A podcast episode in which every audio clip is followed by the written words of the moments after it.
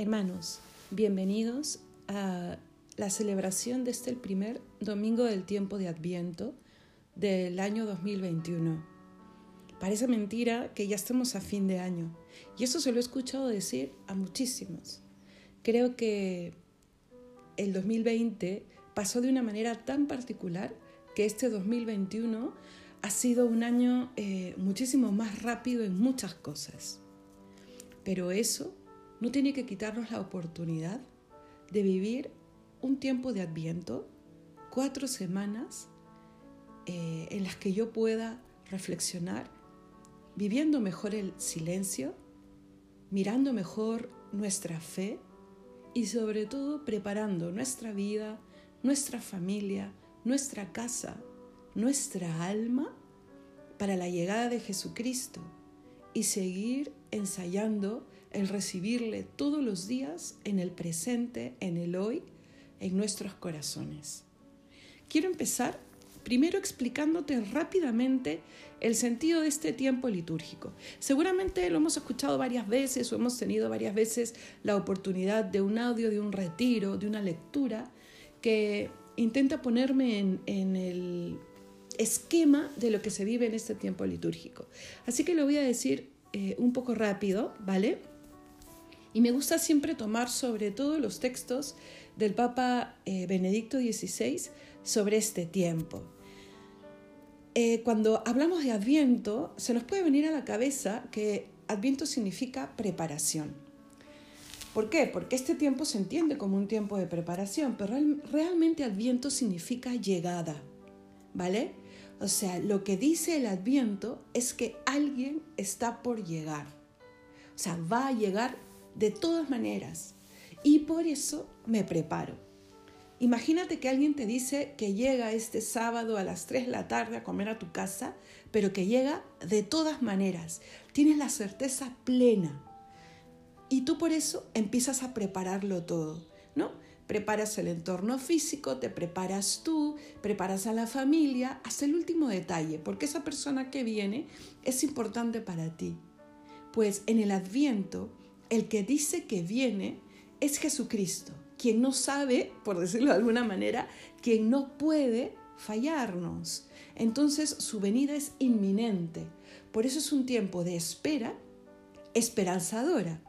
Espera porque, bueno, Estamos esperando que llegue alguien y esperanzadora porque sabemos que aquel que ha prometido que llega no nos va a fallar. ¿Vale? Entonces, esperamos en la Navidad, que es eh, el tiempo en el que celebramos que Dios viene a estar con nosotros, que Dios viene a ser el Emmanuel. Eso significa justamente Dios con nosotros. Entonces, sí, es un periodo litúrgico de preparación. Nos preparamos para la llegada de Jesús. ¿Para qué viene? ¿Por qué tenemos que prepararlo? ¿No? ¿Por qué es tan importante? Porque miren, el milagro del Dios con nosotros es un milagro que no puede dejarnos indiferentes, ¿vale?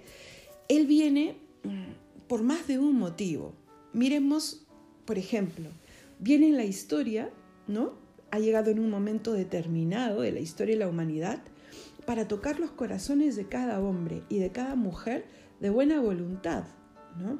Para ofrecernos el vivir como persona, como familia, incluso como sociedad y pueblo, el, de manera más fraterna, vivir la concordia, vivir en paz. Él es el Señor de la paz. Él es el que nos enseña a amar y amar incluso fraternalmente. Y Él es el que puede destruir los muros que nos separan. Por eso, eh, Adviento, como les decía, es tiempo en el que podemos cultivar la virtud de la esperanza. Esa esperanza en la que la iglesia nos llama con la voz del mismo Cristo, ¿no? En la Sagrada Escritura. La iglesia nos llama a estar vigilantes, ¿no? A estar activos en esta vigilancia, alimentados por la oración, la oración, por la oración diaria, ojalá, ¿no? Por la oración permanente, eh, acrecentando nuestro compromiso concreto en aceptar el amor de Dios y en vivir ese amor para con Él, con el prójimo y con nosotros mismos, como manda el primer mandamiento. Entonces, el tiempo de Adviento, esperamos a alguien que viene, de todas maneras, y por eso nos preparamos. ¿Por qué viene? Viene a transformar nuestras vidas, porque viene a estar con nosotros, a ser Dios con nosotros. Por eso tiene sentido que le digamos a este tiempo el tiempo de la espera y de la esperanza. Pero no solamente viene a eso, ¿no? viene a fundar eh, de manera sobrenatural virtudes que surgen y fluyen desde su corazón. La alegría, la serenidad y esa paz de la que ya hemos hecho eh, mención. Quiere llenarnos de esa verdadera felicidad, de esa paz que trae de por sí serenidad. Por eso, hermanos, estamos llamados a contemplar a la Santísima Virgen María, uno de los personajes más importantes del Adviento, porque ella vive la dulce espera de la mujer que tiene en el vientre al Redentor, al que está por nacer, y la vive con una profunda fe, porque se pone en camino. Apenas el ángel Gabriel le anuncia que será la madre de Dios. Ella con su juventud acoge la fe, como dice el Papa Benedicto, y, la, y la acoge con amor. Y junto con esta esperanza propia de este, de este tiempo, eh, se hace escuela de las virtudes teologales que nos unen más a Dios. Entonces, con este espíritu, vivamos este, el tiempo de Adviento. Y este tiempo de Adviento solo tiene una solemnidad, ¿no? Eh, o solo nos invita a celebrar una solemnidad, la de la Inmaculada Concepción. Mm, es, decir, eh, se detiene, digamos, a cantar el Gloria, algo que, se suspende en ese tiempo de Adviento, a vestirse de blanco el altar y el sacerdote, solo eh, como interrumpiendo este tiempo de preparación y de espera para celebrar con gozo que ha llegado ya un anticipo de nuestra propia redención en María, que ha sido concebida sin pecado original, porque es llamada, incluso ya fuera del tiempo, o sea, anticipadamente, a la redención, porque iba a ser la Madre de Dios.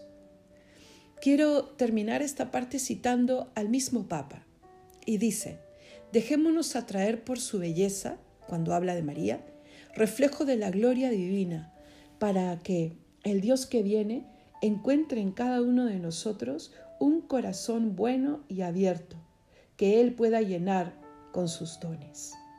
Abrámosle pues el corazón para que el Señor nos tome de la mano y pueda eh, llevarnos al lugar del encuentro con su Hijo que nace. ¿Vale? En este tiempo de paz, de espera, de alegría, de concordia que hemos presentado, en los minutos anteriores, que quiero mm, animarlos a mirar a uno de los personajes principales que ha vivido esta dulce espera muy de cerca, muy de cerca con la Santísima Madre de Dios, San José. Un personaje que sabe que su protagonismo ha sido pospuesto muchas veces por la Santísima Virgen, la Madre de Dios, por el mismo Jesús, nuestro Redentor, y ha entendido que eso supone parte de su misión, como parte, como, como Padre de Jesús en esta tierra, como su custodio, su educador. ¿Por qué he querido este año que miremos a San José de manera especial? Estamos concluyendo justo el 8 de diciembre el año dedicado a San José. El Papa Francisco ha querido que por celebrarse el 150 aniversario del nombramiento de San José como patrono del mundo y de la iglesia, ha querido pues que justamente en la iglesia todos los cristianos echemos una mirada muy especial a la figura de San José, el esposo de María. Acaba el año y en este año hemos querido em, prepararnos para las dos grandes fiestas del cristianismo mirando a San José. En el tiempo de Cuaresma también nos preparamos para el misterio de la muerte y resurrección de, de Jesucristo de la mano de San José, sobre todo mirando las eh, virtudes que el Papa Francisco ha querido resaltar de José en la carta con la que presenta este año. Ahora, preparémonos para la Navidad, mm, justamente en, este, en, este, en esta recta final del año de San José, mirándole, escuchando qué nos tiene que decir mirando las virtudes que fueron infusas y acogidas en la vida de San José y que lo llevaron a ser eh, una figura que supo contemplar en Jesucristo la voluntad de Dios. ¿Ok? Su silencio le ha caracterizado. Cuando pensamos en San José, pensamos en el hombre del silencio. Pero su silencio ha sido muy eh, elocuente. Pareciera contradictorio, ¿cierto? Pero empecemos mirando lo que la Sagrada Escritura, nos dice de San José. Quiero leerles la cita bíblica de Mateo. Sabemos que tanto Mateo como Lucas son los evangelios que nos muestran la infancia de Jesús, el nacimiento de Jesús, por decirlo de alguna manera. Esta vez quiero citar a Mateo. Estamos en el capítulo 1, versículos del 18 al 25. Y dice, la generación de Jesucristo fue de esta manera. María, su madre, estaba desposada con José y antes de vivir juntos, resultó que esperaba un hijo por obra del Espíritu Santo. José, su esposo, como era justo y no quería difamarla, decidió repudiarla en privado. Pero Apenas había tomado esta resolución, se le apareció en sueños un ángel del Señor que le dijo, José, hijo de David, no temas acoger a María, tu mujer, porque la criatura que hay en ella viene del Espíritu Santo. Dará a luz un hijo, y tú le pondrás por nombre Jesús, porque él salvará a su pueblo de los pecados. Todo esto sucedió para que se cumpliese lo que había dicho el Señor por medio del profeta. Mirad, la Virgen concebirá y dará a luz un hijo y le pondrá por, nombre Emmanuel, que significa Dios con nosotros. Cuando José se despertó, hizo lo que le había mandado el ángel del Señor y acogió a su mujer. Y sin haberla conocido, ella dio a luz un hijo al que le puso por nombre Jesús. Esta es palabra de Dios. Aquí hay muchos puntos que mirar y quiero hacerlo desde la vida de José, ¿ok? En algunos nos vamos a detener un poco más, en otros los vamos a pasar más rápido, pero yo te invito a que esta cita sea meditada por ti varias veces. Y te quiero dar algunos tips, algunos, eh, algunas recomendaciones para que esa meditación a lo largo de estas cuatro semanas pueda darse mejor, ¿ok? Empieza, eh, a ver, vamos a ir por un orden un poco este, en desorden, ¿vale? Se cumple la promesa, su ascendencia y descendencia davídica. José, hijo de David. El Mesías tenía que provenir de David, el rey David tenía que ser llamado a reinar.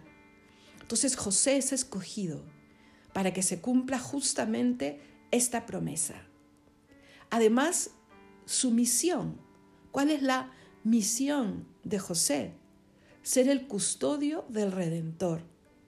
Es un nombre que nos viene a la cabeza justamente por, una, por, por un escrito del Papa, del Papa San, Juan, San Juan Pablo II eh, que se titula así, El custodio del Redentor.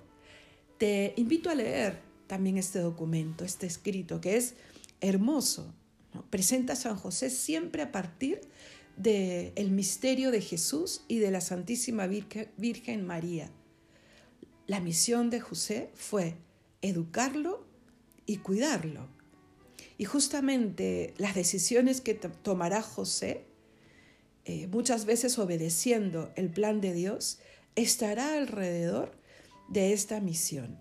Es Él el que debe velar por su educación, pero también por su vida, para que crezca y madure en todas sus facetas, como un niño, como un adolescente, como un joven que irá también comprendiendo y haciéndose más eh, sabio. Por eso, pues, ante el aviso, el aviso del ángel, decide escapar a Egipto, ¿te acuerdas? Para proteger la vida de Jesús ante Herodes y luego regresará cuando el mismo ángel le dice que Herodes ya fallecido porque tiene la intención de ayudarlo a crecer y formarse. Él sabe que tiene que cuidar de la Sagrada Familia, con su presencia, con su amor, con su justicia y modestia, con su trabajo también. Es el Padre, el Padre de Jesús aquí en la tierra, que busca que al Hijo nada le falte, así que cumple su misión paterna. Luego está esta característica de la que hemos hablado hace un momentito y de la que hablaré luego con mayor detenimiento, el silencio, preocupado por lo esencial. No es que José era mudo, sino que José era profundamente contemplativo y justo. El, evangelio, el evangelista le dirá, el hombre justo. Esa, ese silencio que hace que su delicadeza, eh, a través de los gestos, del lenguaje no verbal, transmitan de manera más profunda su amor. Seguramente no diría muchas cosas, pero escucharía con muchísima atención a su amada esposa, reiría con las ocurrencias de su pequeño hijo, y este silencio lo llevó al buen hacer, a la ternura y a la servicialidad tres cosas que debemos apuntar también nosotros, al hacernos un poco más reflexivos y contemplativos, eh, profundos delante de Dios. Un buen hacer, una buena vida, al desarrollar la ternura. Y esto lo quiero dirigir sobre todo a los hombres. A veces creen o creemos que el hombre no debe ser tierno para mostrar mejor su virilidad. ¡Cuánto error! Vemos a un Dios Padre que ha desarrollado una gran ternura enviándonos al Hijo. Vemos a José, el Padre adoptivo de Cristo, desarrollando un lenguaje particular para con la familia de Nazaret a través de estas muestras de ternura. Y veremos a Jesucristo, que cura, que ama, incluso reprende con la ternura propia de un hombre que lo dará todo y amará hasta el extremo. Luego vemos la acogida. En el corazón de San José estará siempre, siempre resuelto a cumplir en todo y siempre la voluntad de Dios. ¿Por qué? ¿Y cómo lo podemos ver? Desde el principio, porque acogerá el misterio que está escondido en el corazón de Dios. Y eso eh, será una marca en toda su vida. José, no temas tomar a María porque lo que hay en ella viene del Espíritu Santo. Se resuelve. José toma al niño y a su madre y huye a Egipto. Se resuelve. Y así siempre. Tenemos en la Sagrada Escritura estos tres momentos en donde hay una alocución concreta y poderosa. En sueños le habla el ángel. Pero en cuántos momentos José acudiría a la oración, a la súplica, a la alabanza para conocer, para reconocer la voluntad del Padre y ser él así la sombra del Padre, de Dios Padre en la tierra. El varón justo que va a abrazar lo mejor. ¿Qué cosa puede ser lo mejor en esta vida y en la otra? en esta vida, y Él nos enseña, caminar a lo largo de nuestros años mirando y enamorándonos de las virtudes de la Santísima Virgen María y así imitarlas.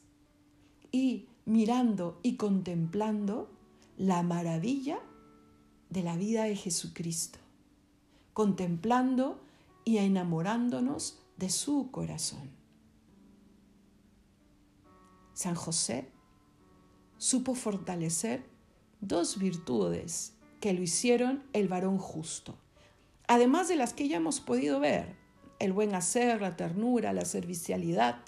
San José es benigno y moderado, lo que le hará conocer la sabiduría de la justicia. El elegir lo mejor. Elegía y abrazaba siempre la voluntad de Dios. Miren, aquí ya hemos visto hasta aquí cinco virtudes que podemos imitar y que podemos eh, contemplar en este tiempo de adviento, que nos hará caminar para encontrarnos luego mejor preparados al encuentro con el misterio.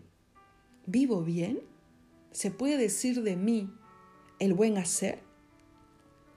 Sé poner en práctica la ternura, pero la verdadera ternura, no el sentimentalismo. La servicialidad es un sello en, mi actuar.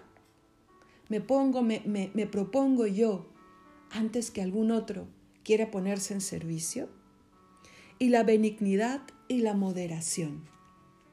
Qué bonitas eh, virtudes derivadas que se transforman también en dones del Espíritu Santo. José eh, supo poner a salvo a la familia de Nazaret en muchos peligros. José quiere ponernos a salvo a nosotros también. Sabe que su misión pasa por ayudarnos a alcanzar el cielo. Si hemos conocido el silencio de José en su vida aquí en la tierra, José desde el cielo tiene mucho que decir. Miremos su vida, miremos cómo espera y cómo vive la esperanza. Espera el cumplimiento de lo que se prometió y sabe que Dios está siempre y en todo. Por eso saborea la esperanza. En este caminar con José, sepamos que la fe de María se encuentra con la fe de José, como dirá tan bonito el Papa San Juan Pablo II. José es el primero en participar de la fe del Madre de Dios y así sostendrá eh, a la esposa en la fe de la Anunciación Divina. Dios lo puso, dice San Juan Pablo, el primero en el camino de la peregrinación en la fe de María el camino personal de José y su peregrinación en la fe concluirá primero. Qué increíble, ¿no? José parte y por eso no verá en la tierra cómo se cumple la misión del Hijo. Qué increíble cuando el Hijo muere y desciende al Sheol, seguramente al que abrazará primero será a su padre adoptivo, a su padre en la tierra, a quien llamó Abba también, así como al Padre del cielo, de quien aprendió a rezar, de quien aprendió a ser el hombre justo. Padre, abro los cielos también para ti y sobre todo para ti, le debe de haber dicho a José en ese encuentro. Entonces, tener en cuenta de San José, primero, el descubrir o renovar la promesa que Dios ha hecho a nuestra vida, ¿no? Preguntarle cuál es nuestra vocación, cuál es, Señor, esa vocación a la que me llamas. Y para esto para un momento. Y si has encontrado la vocación, si has em, asumido un camino en tu vida, pues renuévala. ¿Cómo renuevo mi vocación? Con una permanente conversión, con un decirle al, Señor sí. Y en este tiempo concreto, mirar el velar por tu alma, de manera eh, principalísima. ¿Cómo está mi alma? ¿Cómo son mis obras? ¿Cómo van mis decisiones en el día a día? ¿Cómo me relaciono con los demás? ¿Soy realmente benigno? ¿Soy moderado en mi actuar? Y las cinco virtudes que acabamos de ver. El custodiar nuestra fe, esa fe que Dios nos ha regalado, porque es un don. Acuérdate que la fe es un don. Vive el silencio como lugar de encuentro con Dios y con su palabra. No puedes encontrarte con Dios en la bulla. Por eso es que San José conocía muy bien el silencio, porque era un hombre de fe, era un hombre de encuentro con su Creador. Y mira, que sea un tiempo en el que ajustes tu vida y tu alma para cumplir más y mejor la voluntad de Dios. ¿Qué debo cambiar? ¿Qué, aspecto debo renovar en mi vida? Estas cuatro cosas, hermano, estas cuatro cosas, eh, ponlas como peldaños en este inicio del Adviento. Que no te sorprenda la octava eh, o la novena antes de Navidad o la Nochebuena prácticamente sin que hayas aprovechado el Adviento. Este año no. Ponte en marcha. Lo estamos empezando. Es el primer domingo. O tal vez estás escuchando este audio unos días después. Pero estamos a tiempo. ¿Vale? Que este tiempo de espera y de esperanza nos ayude a vigilar, a abrazar nuestra vocación, a ser personas que quieran cultivar la virtud y sobre todo a impulsar nuestra vida a partir de la voluntad de Dios. Bien, entonces vamos a ahondar en la figura de la espera de San José. Ya hemos dicho algunas cosas, hemos visto algunas de las virtudes, pero hemos sobre todo repasado cómo, cómo es la misión de San José, ¿cierto? Pero ahora miremos sobre todo la espera. ¿Te acuerdas de las preguntas de San José?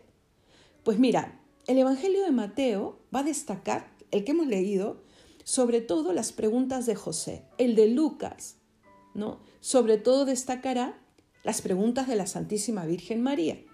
Entonces, por eso te llamo a volver a mirar el Evangelio de Mateo para eh, eh, recordar qué cosa es lo que sucede en este tiempo en el alma de José.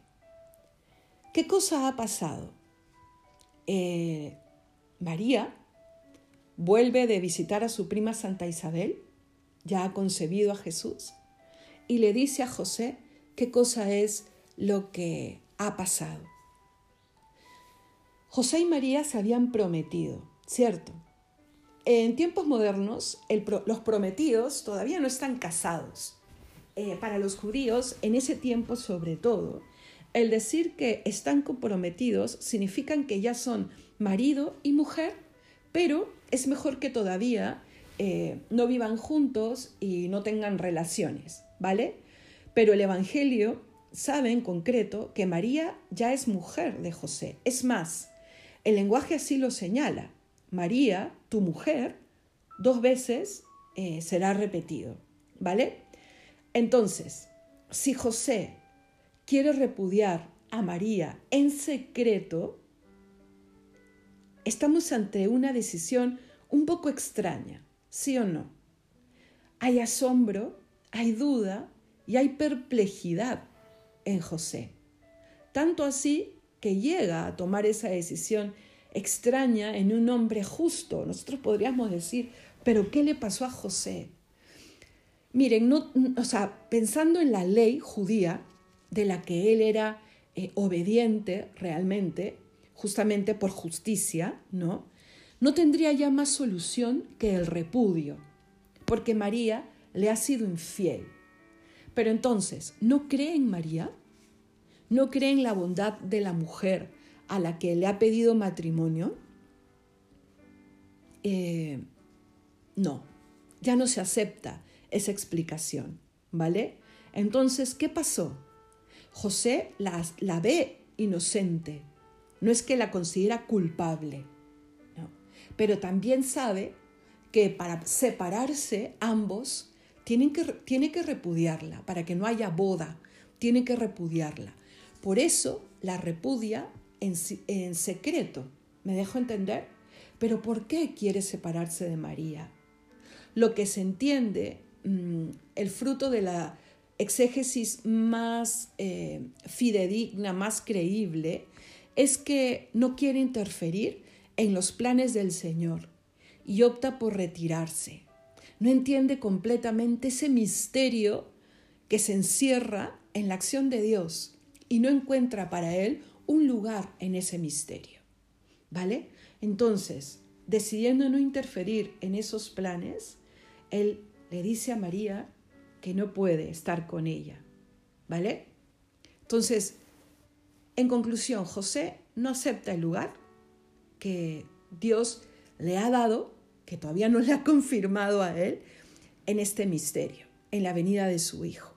Y por eso ahí llega el anuncio del ángel. No pasará mucho, casi nada, para que el ángel le hable en sueños a José. Y le diga tres cosas. En primer lugar, que la maternidad de María es obra de Dios. Le confirma esto porque José ya lo sabía, creía en eso. ¿no? Pero ¿se acuerdan lo que hemos leído?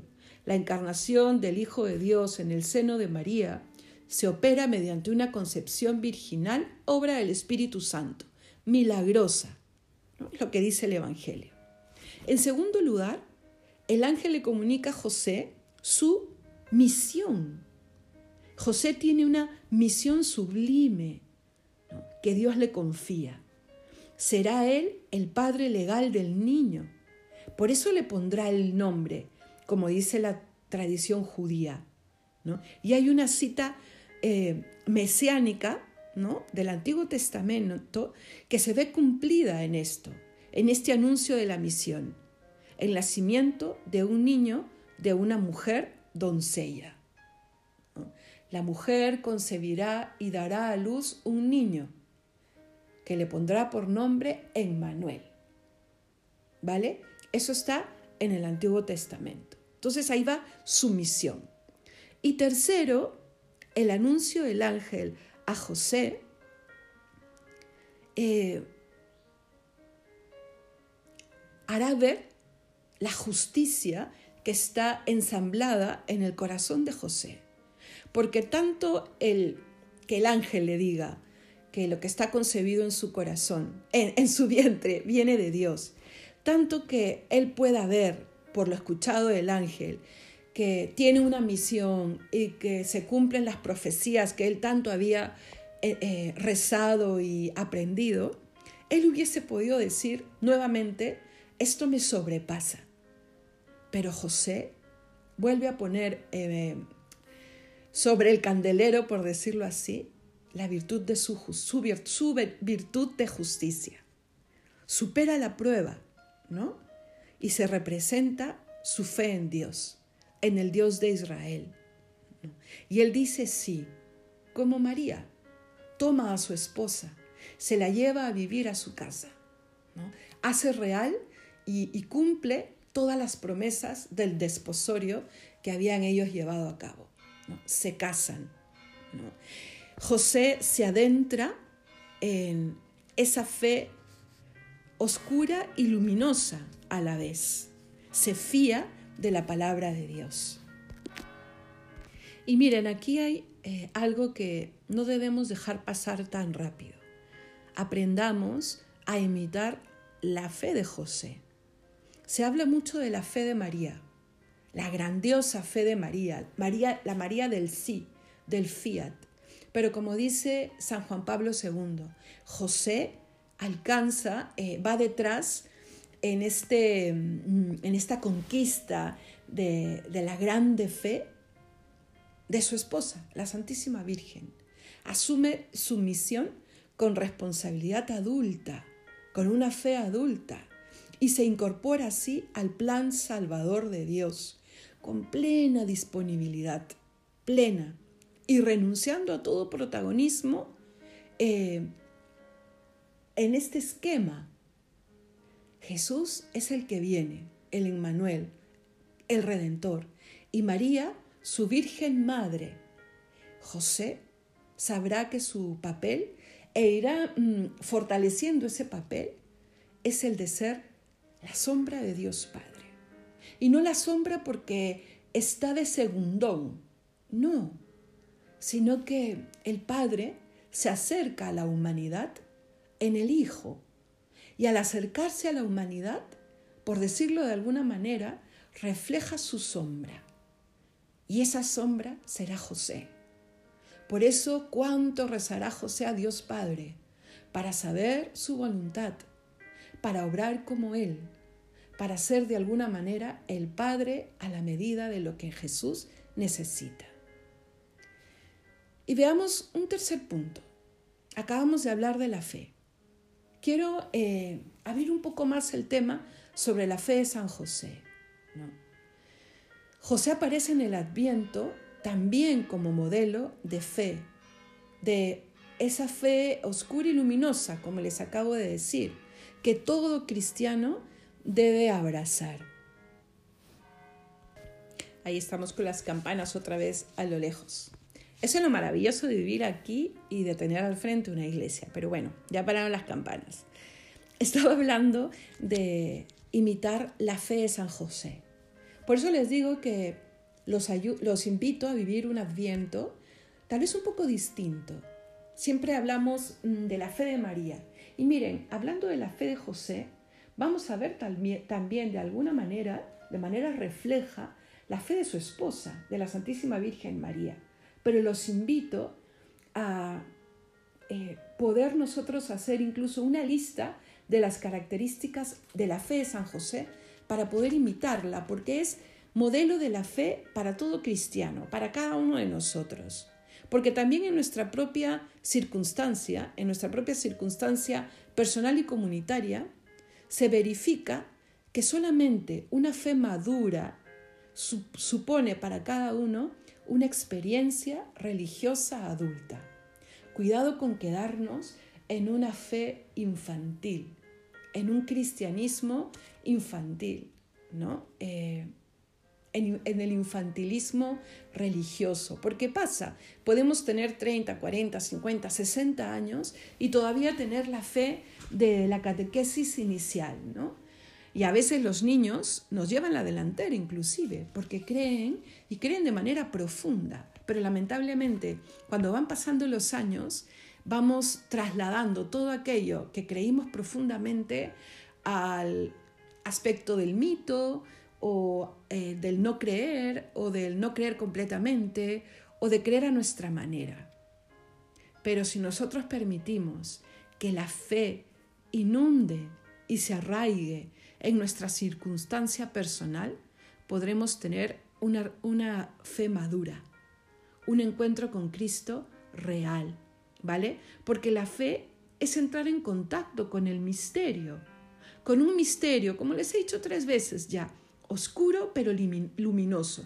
Oscuro porque todavía no lo podemos ver completamente, no porque sea malo, ¿no? Acuérdate cuando estamos frente a la verdad revelada, sabemos que es luz, pero que todavía no está completamente iluminada frente a nuestros ojos. ¿no? Entonces sabemos que se va a ir revelando, ¿no? velando poco a poco un poco más de esa luz. Entonces es un misterio tremendo y fascinante. El Señor irrumpe en la historia. El Emmanuel llega a nosotros como Dios altísimo y a la vez cercano. Esa es la particularidad de nuestro cristianismo. Dios se ha hecho hombre en Jesús de Nazaret. Entonces José empieza este camino eh, nuevo, diferente, mm, de su fe, de esa fe que ya tenía arraigada de esa fe que había aprendido a sus de sus padres también, de esa fe que había sido heredada a su pueblo, a Israel. Pero él empieza esa nueva etapa y renunciará a toda seguridad palpable. Pero a la vez, cuando mire a Jesús y a su madre, podrá ver cómo esa realidad empieza a hacerse carne a acercarse a Él de una manera contundente. Entonces vamos a creer, que los frutos de este adviento sean una fe más robusta. Pregúntate, mira, ponle pausa a este audio y pregúntate por tu fe. ¿Es ya adulta? Así tengas 15 o 17 o 20 años. ¿Es ya madura? ¿O se ha quedado en la infancia? Y ahora que tienes 40, 50 y 60, te encuentras con una fe tan débil que te hace muchas veces incluso renegar de aquello que Dios te presenta a los ojos. El lenguaje de San Juan de la Cruz podríamos decir que la fe es noche oscura para el creyente, pero noche vencida por el clarear de la alborada. Noche y día. ¿No queremos vivir en la luz? ¿No queremos dejar que la luz lo invada todo? Entonces, quiero terminar este audio. Vamos a seguir en los dos siguientes domingos mirando de manera especialísima la figura de San José. Para ya el tercer domingo, eh, perdón, el cuarto domingo, eh, mirarle abrazando el misterio del nacimiento de Jesús junto a María. Pero quiero dejarte características de esta fe de San José para que puedas tú también eh, decidirte a dejar que la gracia de Dios riegue tu alma, te permita una conversión permanente para tener una fe robusta y madura, ¿vale? La fe de San José le hizo aceptar los planes de Dios y aceptarlo con alegría, Sabiendo que Él iba a estar. Por eso es que la fe de José le lleva a una respuesta a su llamado. Vivir en una conversión continua. Señor, aquí estoy y aquí estoy para hacer tu voluntad. Por eso quiero buscar tu voluntad cada día. Hoy toma a tu mujer, que lo que está concebido en ella es del Espíritu Santo. Mañana despósate con ella. Luego toma al niño y a su madre y huye a Egipto. Y así una y otra vez. Esta es la voluntad de Dios y la abrazo. Una, una fe que implica un compromiso serio. Serio. Toda mi persona, todos mis aspectos puestos ante mi Dios. Soy cristiano en todo lo que hago y en todo lo que soy. Una fe segura en lo que espera. Se fía de Dios, se fía. Y en esto nos entrena el adviento, ¿cierto? Por eso les decía al principio que es una fe, es una espera esperanzadora. Una fe que implica un, un reto perenne de disponibilidad a Dios. Siempre nos está diciendo, sé disponible a Dios. Pone a prueba nuestra disponibilidad. Y hoy, ¿qué te dice Dios hoy? Te necesito para esto. Te quiero para esto nosotros aprendamos de José y de María el fiat. Aquí estoy, Señor, para hacer tu voluntad, porque sé que tú irás desvelando tu plan y los frutos de tu plan día a día. José también sabía guardar en el silencio de su corazón aquello que no, no comprendía de inmediato. Y una fe que esté abierta siempre al amor, al amor al prójimo, al amor al más necesitado, fruto de su amor al Dios de Israel y al Dios que veía crecer frente a sus ojos, al Emmanuel. Entonces, hermanos, una fe, una esperanza y una caridad que surgen del contacto con Dios. Te animo, pues, a, una, a un adviento maravilloso, a un adviento esperanzado, a un adviento lleno de fe. Y logrémoslo mirando a San José. Que Dios te regale un primer domingo de Adviento lleno de luz.